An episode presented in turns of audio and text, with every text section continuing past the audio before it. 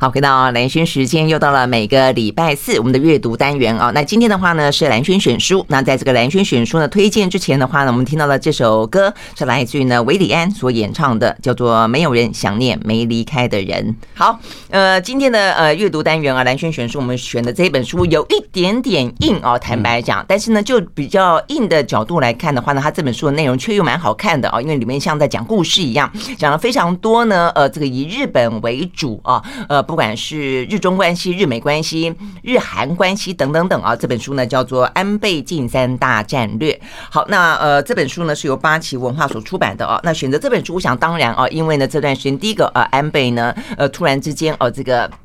呃，这个遇刺身亡啊，然后的话呢，在国际之间，在日本呃，这个国内呢，都引起了相当大的关注。那尤其是呢，他在呃，就是过世之后，才发现说，原来他在国际跟国内啊，呃，那么受到推崇，安倍路线也因此的话呢，呃，目前成为呃这个岸田文雄呃不断想要去运用也好啊，那或者说呢，很坚定去支持的一个呃政治遗产。那就这个角度来看的话呢，呃，其实现在台湾周边有事嘛啊，到底呢这个日本。怎么想？安倍怎么想？那这个我们刚刚讲到了各种跟中国的关系、跟美国的关系、跟南韩之间的关系啊，到底呢？就日本的角度来说，怎么看这本书呢？都提供了相当呃，我觉得蛮棒的一些背景跟可能的分析。好，所以我们今天呢，要特别邀请到现场来的呢，就是呢日本专家啊，这个蔡增加老师在我们的现场。Hello，增加早安。哎，是那个主持人，各位听众大家早。OK，好，那这本书啊，这个呃，你先给我们介绍一下，就是他这个作者啊，其实担任过美国的国防部跟国安会嗯。的亚太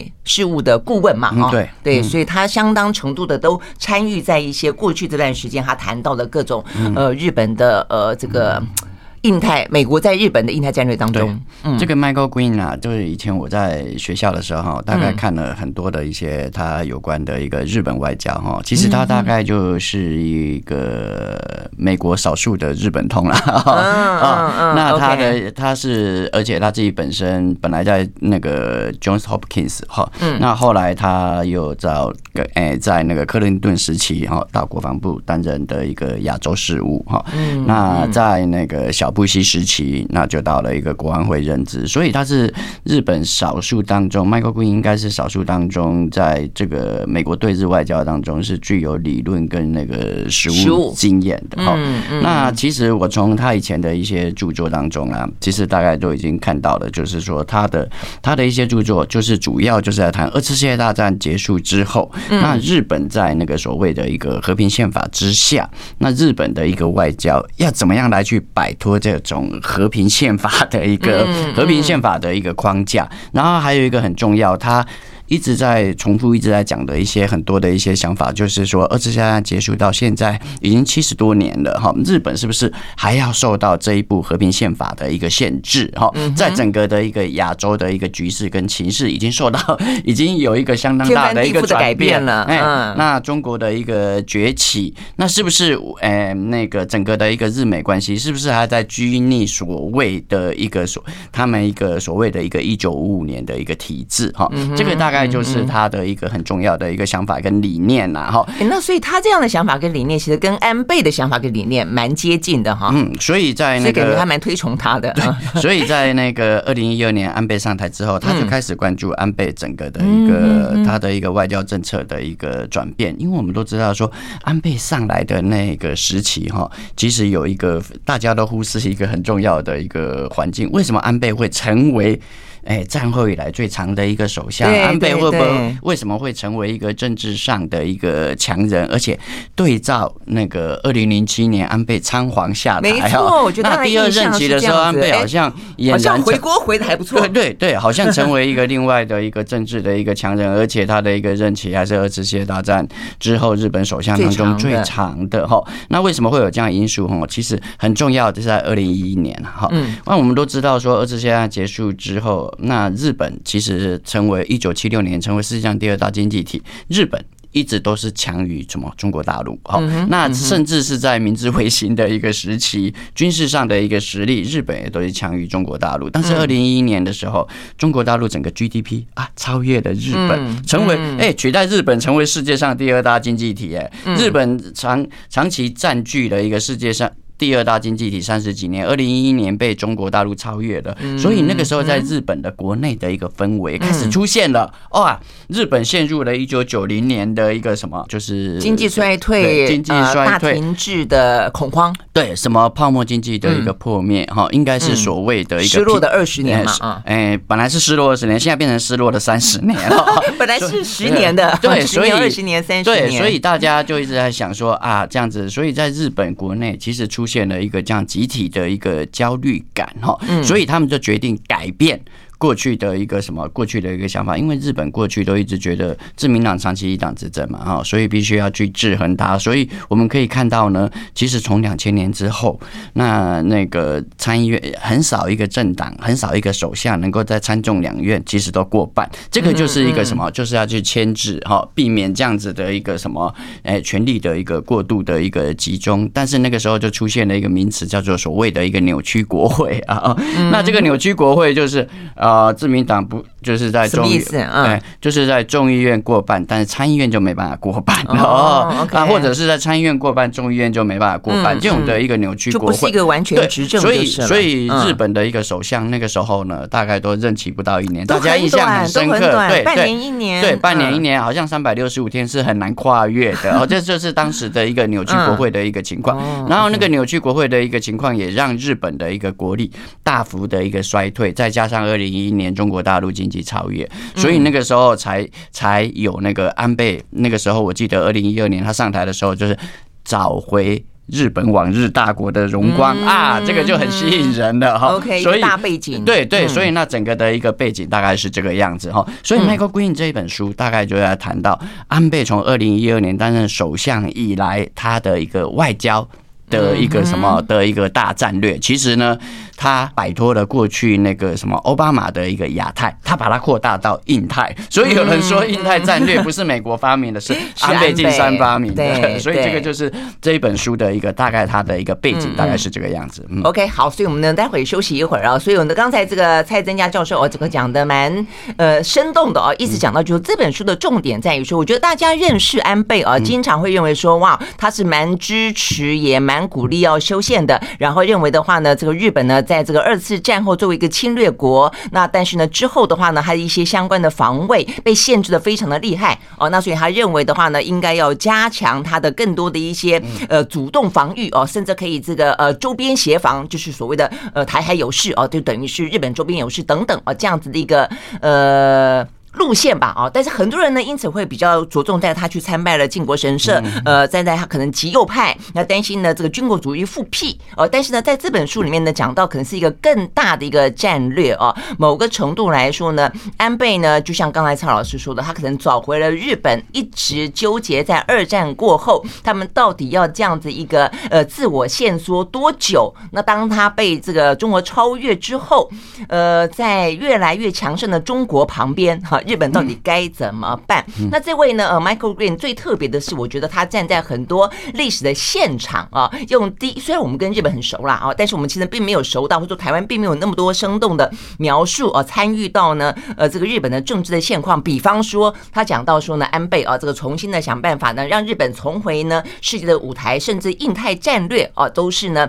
他先于美国提出的，那他就讲到说呢，其实就过去呃这个画面上面来看，他说忠贞哎，忠贞康弘，呃，他说呢是英俊潇洒而高大哦，是很难得的呢，在日本啊这个呃担任首相的时候呢，每次照相的就有他。我看起来呢就飘配了，哦，那另外的话呢，讲到了小泉，所以小泉是另外一个呢，把这个日本带上了国际舞台的呃首相。但他的话呢，利用的是他对于棒球非常熟悉哦，所以他经常呢跟布希呢聊棒球经啊，讲这个快速球啊什么的啊。他说呢，你看到呢很多画面里面，国际场合里面啊，这个小泉跟布希呢两个人交头接耳，以为在讲什么国际大事，其实没有，他们在讲棒球。好，在他中间呢，就因此带到了安倍啊，他讲安倍呢是另外一个呢，在近些年。里面啊，把日本带回了国际的舞台，甚至在这个印太的战略当中扮演了相当重要的关键角色啊。所以像这样一个鲜活的故事呢，是我认为啊，这个这本书叫做《安倍大战略》里面比较不同于啊，比较是理论型的，或者是说呢很严肃的当中穿插了不少的一些呢现场故事啦啊。好，我们休息了再回来继续聊。I like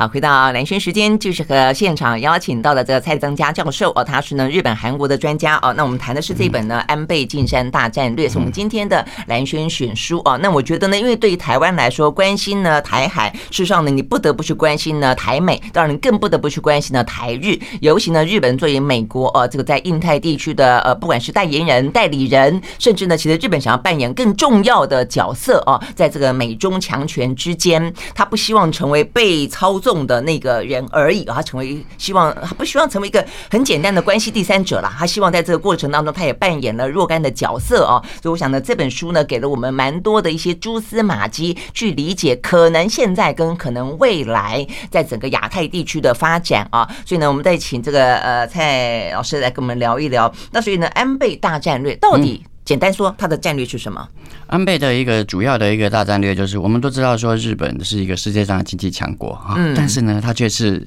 世界上的外交侏儒啊，所以呢，他上台二零一二年上台了之后，他就是要把。日本的一个整个的一个国际地位往上提升，好，那那个让日本成为一个跟他经济地位相互匹，就是至少能够相互那个批对，有没有哈？至少能够批对的一个这样子的一个什么的一个外交，甚至是国际的一个大国哈。安倍认为说，日本过去呢，对于整个的一个对外的一个事务、对外的一个政策太保守，而且都是在美日同盟的一个整个的一个架构下，而这些案结束之后，日本没有自己。的外交政策，日本的一个外交政策都是追随着什么？都是追随着一个美国的一个外交政策哈，这个就是对美一边倒哈。那安倍呢？他认为呢，日本呢必须要什么？必须要在美日同盟的一个架构之下，要发挥自己在国际上的一个影响力。所以安倍呢，二零一二年上台的一个之后呢，他在外交上就有所谓的一个俯瞰地球仪外交。哎，这个是很特别的哈。什么叫做俯瞰地球仪呢？就是什么？过去日本的一个视野。跟跟整个的一个框架，大概不脱于那个整个的一个亚洲，不是对中对韩，没有就对东南亚。他觉得呢，日本应该要成为一个什么负责任的一个世界的一个大国，所以呢，他就全球爬爬照，这个叫俯瞰地球仪哈。而且呢，很重要就是什么，先去拉拢印度。啊，对，然后把日本跟印度的一个这样子的一个同盟关系，把它给结合起来。那甚至呢，强化跟东南亚。那他那个时候有一个名词啊，叫做什么？自由民主之恋啊，就是所谓的一个把日本、台湾、东南亚，然后再再往西延到印度。好，这个叫做一个什么？自由民主的一个，有点像是价值同盟的概念，对，这样的价值的同盟。概念啊，这种价值的同盟概念，我们都知道说，从日本一直往南，一直要往西，其实这个就是一个对中的一个包围网哈。其实大概这个这个是他的一个什么？这个是他的一个很重要的一个策略跟他的一个想法。但是我觉得哈，安倍的一个大战略。其实都是为了自己的一个日本的一个国家利益。刚刚讲到印太战略是安倍所提出的，为什么他提出印太战略？他觉得过去呢，奥巴马的一个重返亚洲，然后都是一个什么，都是一个强调所谓的西太平洋的一个岛链的一个防御。但是呢，我们都知道说，中国的一个崛起之后，对日本的一个整个的一个生命线产生非常大的一个影响。哈，这个影响是什么？我们都知道说，日本的能源百分之九十九。都是依靠什么？都是依靠中东，都要从中东过来。那从中东过来，就从阿拉伯海、印度洋，要经过马六甲。然后之后再经过南海，然后再往台湾海峡到日本，这一条就是日本的一个什么经济的一个生命线。是实上，跟台湾也一样啊。对，台湾也是同样的沿着这一条生命线来壮大我们的经济的嘛。但是安倍他认为就是说什么？安倍他认为说啊，你这个岛链不够啦，有没有哈？因为呢，其实最重要就是什么？中国大陆在东南亚发挥影响力，跟巴基斯坦结合的时候，它很容易就可以斩断。然后这是他的一个生命线，所以他跟他必须要跟印度结合，所以他才会强调所谓的印度洋跟太平洋的一个什么两洋策略，这个就是他的一个印太战略上的一个什么很重要的一个基本的一个价值。他认为美国一开始只重视西太平洋的时候，其实对于日本的保护是不够的，对对，然后或者是他去面对这个壮大的中国是不够的，所以他需要把他拉进来。对，所以他觉得呢，应该要把所谓的一个太平洋战略要扩大成为。一个什么印太战略，也就是要把印度洋把它给加起来，这样子呢，整个的一个日本的一个经济生命线才能够受到什么非常妥善的一个保护哈。所以这也就是为什么他要什么，哎，他其实应该是日本所有首相当中访问印度最多的，他非常非常重视印度哈，因为他知道呢，那个中国大陆跟周边国家哈最难搞的就是印度，就是印度，像印度现在也是一样啊，一直很摇摆嘛，对对对，所以他要把印度紧紧的一个 紧紧的一个抓住哈，所以这个就是他印太战略上的一个什么一个非常重要的一个一个关键。OK，好，所以刚才这个蔡教授讲到了，事实上呢，我们现在在分析台湾的南向政策的时候，也特别提到过，事实上在这个之前，包括呢日本，包括呢呃韩国，都比台湾更早的去布局印度啊。某个程度来说，看起来是为了经济，但另外的话呢，其实为的更多的是一些印太的战略啦啊。呃，OK，所以呢，其实呃这本书很有意思的是，它提供了更多的历史的纵深啊，在二战之前的话呢，你发现呢，呃，日本他觉得呃，这个整个的印太他的观念当中，是因为中国太弱，太弱之后呢，呃，所谓的西方世界呢，就是去侵略中国，导致的呢，把这个日本卷进战场哦，所以那个时候他担心的是呃，中国太弱，那因此的话呢，就觉得说啊，我们要想办法呢，壮大自己。但现在的状况是中国太强啊，他们觉得中国太强，那所以啊，目前呢，面对那么强的中国的话呢，他们必须没有办法独立面对的时候，就要把。美国拉进来，拉进来怎么拉呢？他就开始展开了非常绵密的啊一些外交当中的行动以及相关的布局，很多故事呢因此而拉开。我们休息，马上回来。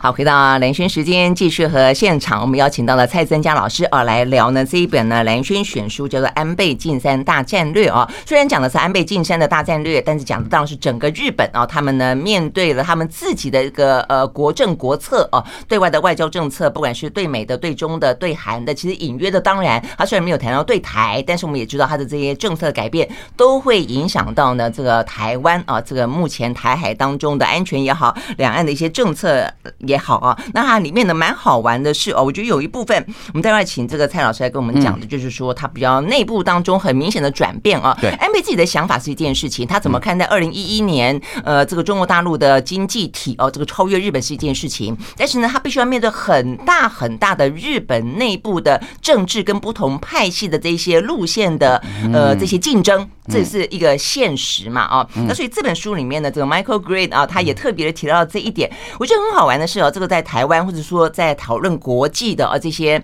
话题的时候，呃，讲到中美之间的呃两强中需一战，很多人会讲到呢这个呃修昔底德陷阱，最主要讲的是中美之间。但是呢，在这本书里面呢，Michael Green 啊，他去延伸了，或者他谈到了真正的修昔底德陷阱，里面有更多的内涵。中间一部分讲到的不是强权，而是小国。小国呢夹在强权之间，他这边讲到当然就是影射的是日本啊。他讲到说呢，呃，跟大国结盟的小国总要面对一个恼人的两难困境。对，嗯，就是说呢，你要不要跟着？大国走，嗯，我想对日本来说，等于是也是对台湾来说一样的状况，就你要不要跟着美国走？如果你跟着美国走的话，那么你就要成为他的小跟班，你可能被迫的必须卷入说，好，今天如果台海发生战争，美国不打日本，要他要日本来打，所以你就必须要去协防台湾，你可能就必须要卷入一个不必要的战争。对他来说，当初啦哦，因为日本本来在二战之后有一段时间是非常的反战的啊，所以他们尽量的让自己不要卷入战争当中。好，所以呢，就是说他的两难。之一就是，如果说你要跟得很紧，那他叫你去打仗，那可能就必须要去打仗，那怎么办呢？好，但是因此就有一派说，那我们就不要跟那么紧好了，我们要做自己，我们要有这个自己的自主战略。好，但如果说不要跟得很紧的话呢，那就是修昔底德陷阱的另外一个两难的状况，就是他可能就会被放弃。嗯，今天大国觉得说，哎，我那么照顾你啊，然后呢，我今天只不过碰到一个状况，要你帮我去打仗，你就不要了。那我干嘛要这个呃 不断的去力挺你，然后跟你呃日本建立那么强的、那么紧密的美日同盟关系啊？所以他可能就被放弃，被放弃就很像是阿富汗。阿富汗就很明显被放弃哦，所以呢，我觉得这些事情啊，在这个 Michael Green 在这本书里面讲到日本内部的一些辩论的时候，你都可以跟现在正在发生中的事情啊，一一的去对照。也因此，当你去理解日本他们的一些困难跟辩论跟选择的时候，我觉得对台湾来说不也是一样吗？我们到底要跟得近一点，然后呢，以保持自己觉得的安全，但是必要呃，可不得已的必须要付出一些代价，可能要被牺牲，还是你要？保持一点距离哦，但是万一他就因此而放弃你了，该怎么办？嗯，对啊，所以我觉得日日本这个实在太有意思了。因为那个日本刚刚讲到哈，日本二次世界大战之后哈，大概就是在国内的一个外交啊，大概就是存在的两派哈，一个就是美国派，那一个就是亚洲派哈。那美国派就是说啊，那个其实日本其实最好的一个策略就是在美国的一个核子保护伞之下哈，然后然后来去好好的发展经济，他就追随着一个美国的一个外交政策。那另外一个亚洲派就是说啊，中国。韩国跟东南亚，这些都是什么？日本搬不走的邻居，所以呢，应该要好好的来去跟这些邻国，然后来去改善关系。这个大概就是亚洲派，但是从二次世界大战之后的日本的一个外交政策，绝大部分都是什么？都是美国派主导哈。那那个亚洲派大概只有在一九七零年代初期，那个时候呢，因为尼克森访问中国，日本为了怕怕被美国给抛弃，所以那个时候短暂的出来的一个亚洲派哈。但是安倍晋三说，这个美国派跟亚洲派这样子太狭隘了，有没有哈？这个日本呢，就是没有一个什么外交的一个自主权跟那个自主性哈。所以呢，那个日本要追随。美国，但是要让美国觉得说日本有这个战略的一个什么战略的一个重要性，不要让美国来去抛弃日本，这个是他的一个很重要的一个想法跟很重要的一个概念。所以你的意思是说，不要被抛弃，但不要被抛弃的方式不是说你百依百顺，哎，不是，而是你让他觉得说我有我的嗯，我有的一个战略的一个自主性跟那个重要性。所以安倍呢，他在对内，其实我们可以看到，大家都说啊，安倍上台之后，大家印象最深刻就是安倍经济学其实不是诶，他在整个的一个对外的一对内的一个什么的一个防卫上，其实呢，他挣脱了二次世界大战的一些那个美国给他的一个限制，因为只有挣脱这个，美国才会觉得日本有战略上的一个价值。第一个就是集体防卫哦，他就挣脱了一个集体过去的一个所谓的一个集体防卫，就是说日本对外。有没有哈？他只能在美日的同盟的一个框架下，才能够一个什么对外去作战。然后，但是呢，他的一个这个叫做集体自卫权的一个概念。但是安倍觉得说这样子不行，这样子日本没有自主性，所以他挣脱什么集体自卫权哦。然后呢，让日本面对北韩。甚至是中国的一个威胁，日本有第一级的一个什么的一个这样子的一个反应的一个能力。另外还有一个就是什么？过去二次世界大战限制日本最大的就是什么？和平宪法嘛？还还不是武器输出三原则哦。OK，哎，日本其实过去是一个军事大国哦。那我们都知道说它军事有一个很重要的一个底蕴，但是呢，日本一直没有办法把自己的一个防务跟这个军事来去做输出。那所以呢，它就一个什么解禁武器输出。三原则，这个是他的一个很重要的一个策略。所以呢，解禁了一个之后呢，他就开始日日本的军武器制造有很厉害吗？很厉害啊！哦，对呢，你大家不要忘，都没有特别注意。对，大家不要忘了二次世界大战日本的时候能够做出 大核舰啊，你知道吗？而且他还能做坦克，只是说。和平宪法给他，他就说不能这一些呢，这些军事工业不能做再从事什么军事的一个用途，所以它改变成为一个和平的一个用途，所以做坦克车就改变成汽车嘛，Honda 不就是这样子吗？他过去是做坦克，现在变做汽车嘛，然后呢，在做航空母舰的，然后现在在改做商船哈，所以它是有这样子的一个什么军事的一个底蕴。所以呢，日本在这个安倍解禁的一个这样武器输出三原则之后，他就开始把他的一个什么的，把他的一个武器开始输出到什么东南亚国家哦，甚至是印度等等，然后呢，跟他们来签订所谓的一个防务。合作协议哈，所以现在从安倍一直到现在二零一二年到现在哈，他跟几个国家，跟菲律宾、跟印尼，好，然后甚至是跟马来西亚、新加坡、跟印度都有所谓的一个什么，甚至是个澳洲，他们也有共同的一个什么防务的一个这样子的一个策略。其实这个就是让美国知道什么哇，日本有这样子的一个战略上的一个价值哈，然后呢，凸显自己的一个战略价值之后，接下来呢，再来强调自己的一个。外交政策的一个自主性。哦，所以呢，他就开始什么？他就开始那个时候不是一直要改善跟中国之间的一个关系吗？这个是安倍晋三在任内一直说什么要邀请习近平来去访日什么等等啊？你看美国那个时候都不敢讲话，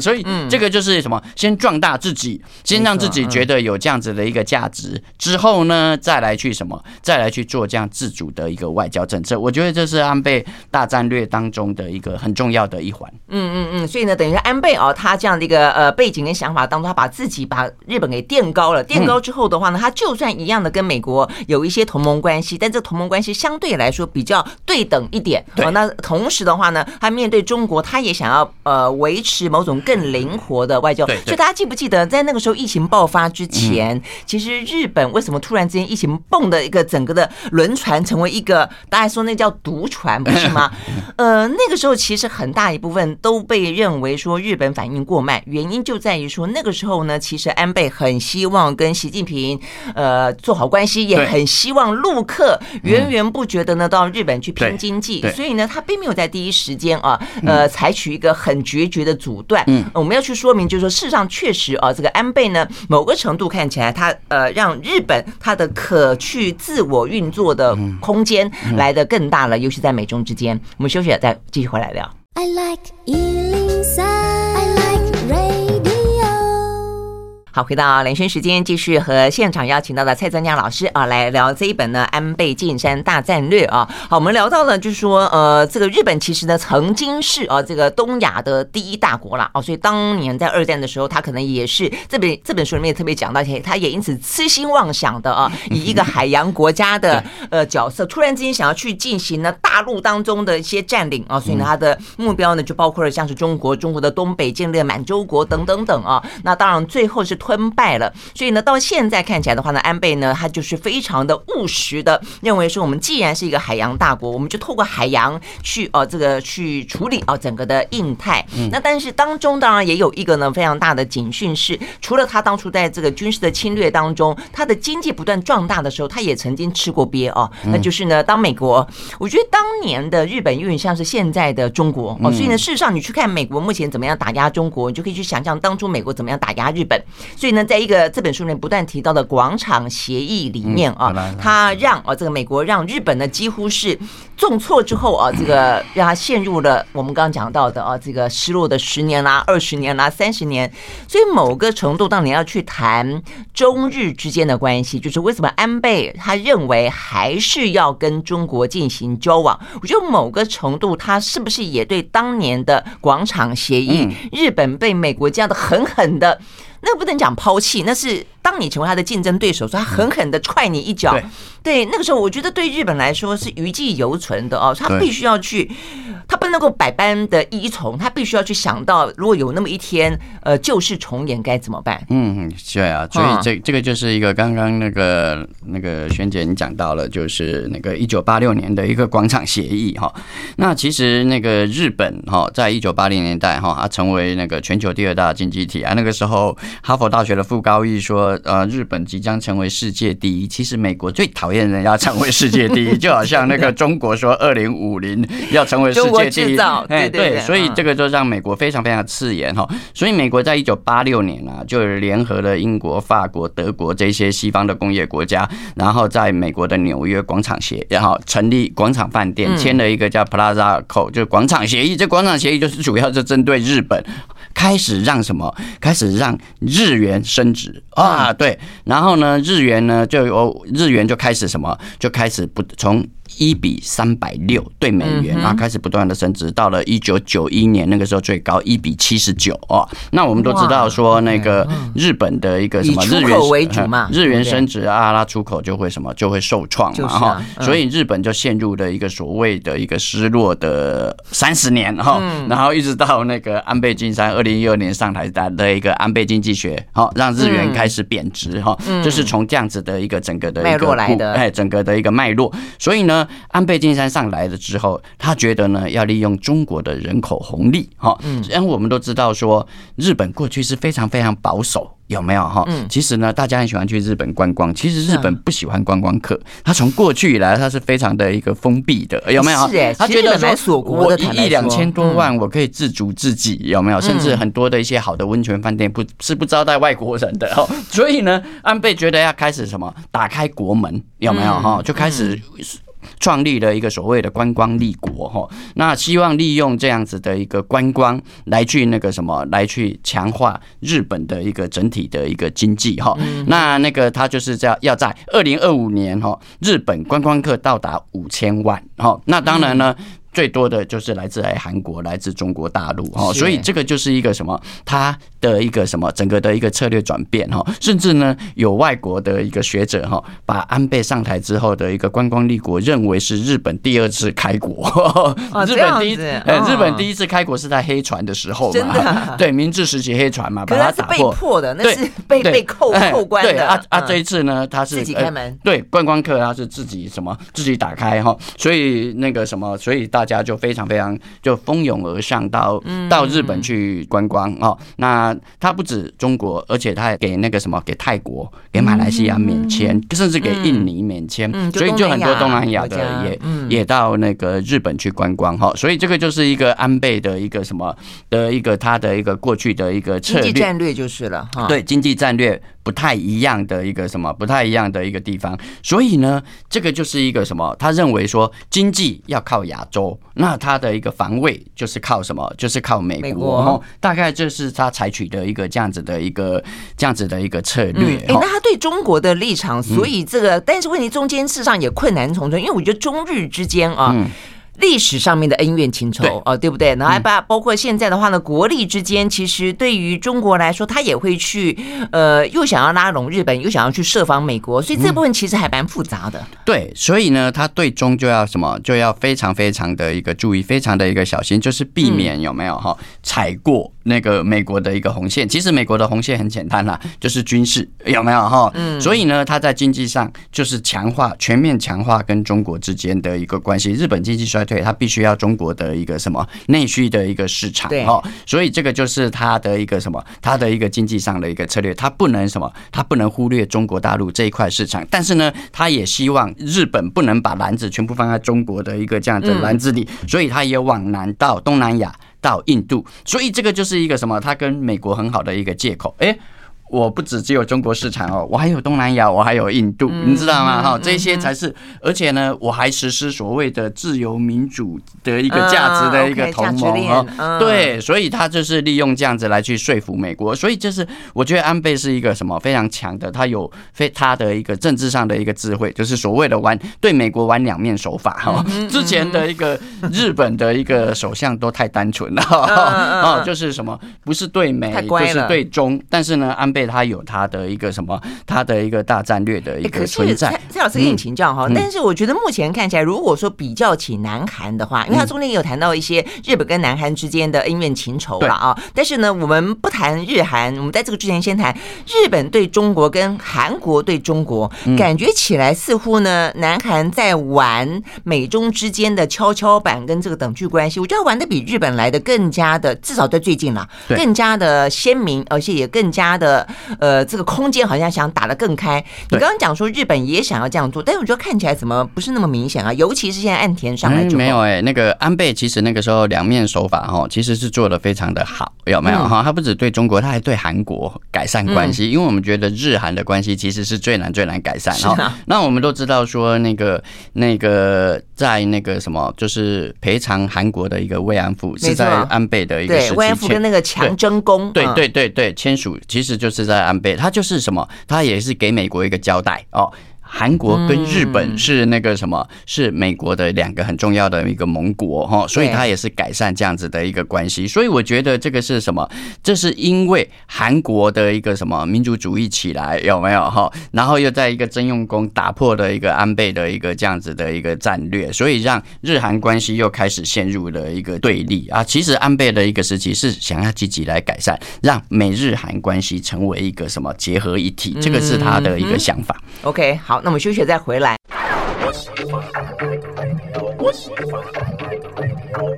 好，回到兰萱时间，继续和现场邀请到了蔡增家老师啊，来聊这本的安倍晋三大战略哦。好，那所以呢，在安倍晋三的大战略里头，以及现在岸田文雄看起来还是要跟随着安倍路线继续往下走这样的一个战略里面，台湾。扮演什么样的角色？台湾呢，在这个战略里面，呃，可以得到什么样的好处？还是说有什么部分我们必须要提高警觉的呢？很多人一直在问我说：“哎，那个在安倍的一个末期啊，哈，那个时候一直积极的想要跟中国改善关系，有没有？哈，那邀请习近习近平来那个访问日本，那个时候是安倍最想做的，改善跟中国之间的关系。但是安倍下台了之后，那前一阵子不是喊的所谓呃，台湾有事就是日本有事，呃，日本有事就是美日。同盟友是啊，大家就说，哎，安倍为什么会出现这么大的一个什么？怎么会出现这么大的一个转变？转变，那就有人说啊，他在位跟他下台之后，说法就什么说法就不一样哈。其实这个是什么？这个是有他的一个什么原因存在的哈。最重要就是在去年的一个二月，去年二月的时候，中国大陆呢就是什么？就是改修改了一个所谓的一个海警法哦，就是钓鱼台的那个钓鱼台的一个对对间隔。就是所谓的钓鱼台，日本叫尖阁诸岛哈的一个海警法哈，中国大陆修改海警法，让日本觉得说哇，中国大陆好像没有改善跟那个什么跟日本之间的一个这样子的一个诚意哈，而且呢，钓鱼台如果那个中国通过海警法之后，中日两国有可能在钓岛上有可能会擦擦枪走火哈，所以呢，日本就开始警觉到。钓鱼台有可能会是中日关系的一个什么的一个，就是说的一个引爆点，所以他开始什么要把自己的一个战略纵深往南，往南延伸到哪里？台湾海峡，你知道吗？就是把台湾海峡当成是日本跟中国大陆之间的一个缓冲区。以前钓岛跟西南诸岛是它的缓冲区嘛，那现在钓岛已经什么？已经成为一个破口，所以他才往南。所以这个安倍呢，他才提出所谓台海有事，就是日本有事。好，所以这个就是在。基于他们自己本身的安全考量，对对，但基于他自身的一个利益，但是呢，我们台湾就会把它想说，哇，啊，那个日本呢，好像是非常，就是想要改善跟台湾之间的一个关系。其实它是什么？它是基于他自己自身的一个什么？基于自身的一个利益。安倍一直是一个什么？一直是一个日本国家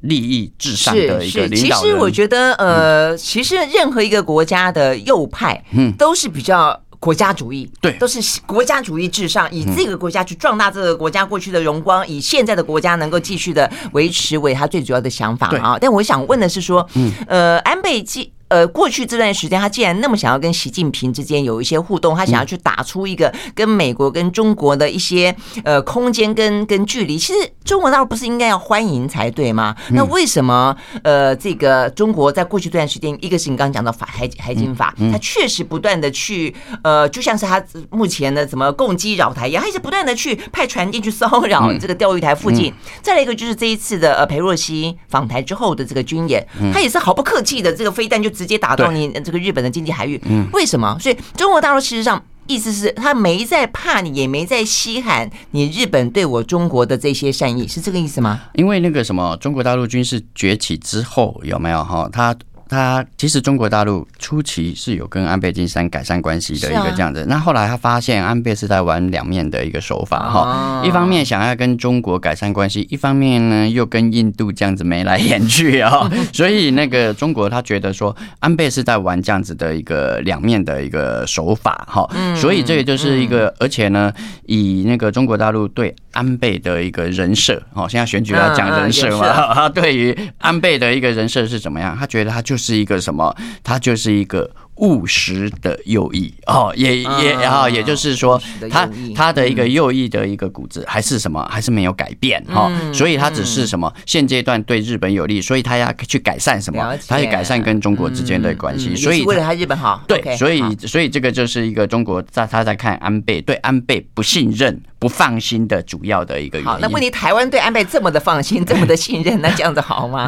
对，所以我就觉得是说，那个我们必须要知道有没有。每个国家都是为了自己的一个自身的一个利益，绝对日本绝对不会为了台湾来打仗，而且呢，在现在的一个和平宪法之下，日本就那个什么自卫队也没有办法来协防台湾哦，因为他自卫队只能做自我防卫啊。哈，这要修宪吗？哎，对，但是修宪是很难的哦。哦，日本修宪门槛还蛮高的。安倍在他成为政治强人，二零一二年到二零二零年那八年之间，他都不敢修宪。现在岸田哪敢修宪了？所以你的意思说，这个东西说归说，就是一个政治上的语言而已。对，这个只是一个什么政治上的一个语言，因为修宪要什么参众两院三分之二通过，而且还要什么公民表决二分之一通过。而那日本现在的一个民意其实是什么？其实有超过一半是不希望去修改这样的宪法，因为呢，他觉得修改宪法，日本有可能会被美国卷入战争的一个危险当中。我们刚讲修昔底的陷阱嘛？对，所以所以这个就是修宪有它的一个难度，这也就是为什么日本迟迟不敢去碰触的主要的一个原因。OK，所以刚刚老师说啊就是说，事实上日本的政界跟日本的民间跟社会是存在很大的对于所谓的呃台湾有事等于日本有事这个方面的认知。嗯，就是说他们的政界虽然觉得说是这样的讲。呃，也愿意为台湾而战，不是不是，因为他觉得说 台湾有事就是日本有事，就是说台湾一旦爆发了战事，哇，日本呢的一个本土会被卷入嘛，因为麻生你这样讲，然后还有那个什么，他的一个西南海域哈，就是什么的一个岛链就会被突破，所以他是为了自身的一个利益哈，所以他才会讲说台湾有事就是日本有事哦，这个完全就是基于他的一个什么自己的一个国家的一个利益，也就是把台。台湾当成是他的一个什么跟中国大陆之间的军事缓冲区，嗯的一个概念跟想法。OK，所以这是你觉得在这本书里我们特别讲到跟台湾关系当中要提醒大家的。对对，就是其实呢，不论是安倍或是现在的一个岸田啊，大概都是基于自己的一个国家利益哦，所以我会觉得说，我们台湾不要对日本有所谓的一厢情愿的一个想法。OK，好，呃，非常谢谢蔡健老师啊，给给我们做的一些分析跟介绍啊。那所以对台湾来说的话，那台湾自己的国家利益在哪里呢？嗯，OK，我们时间到了，谢谢，拜拜。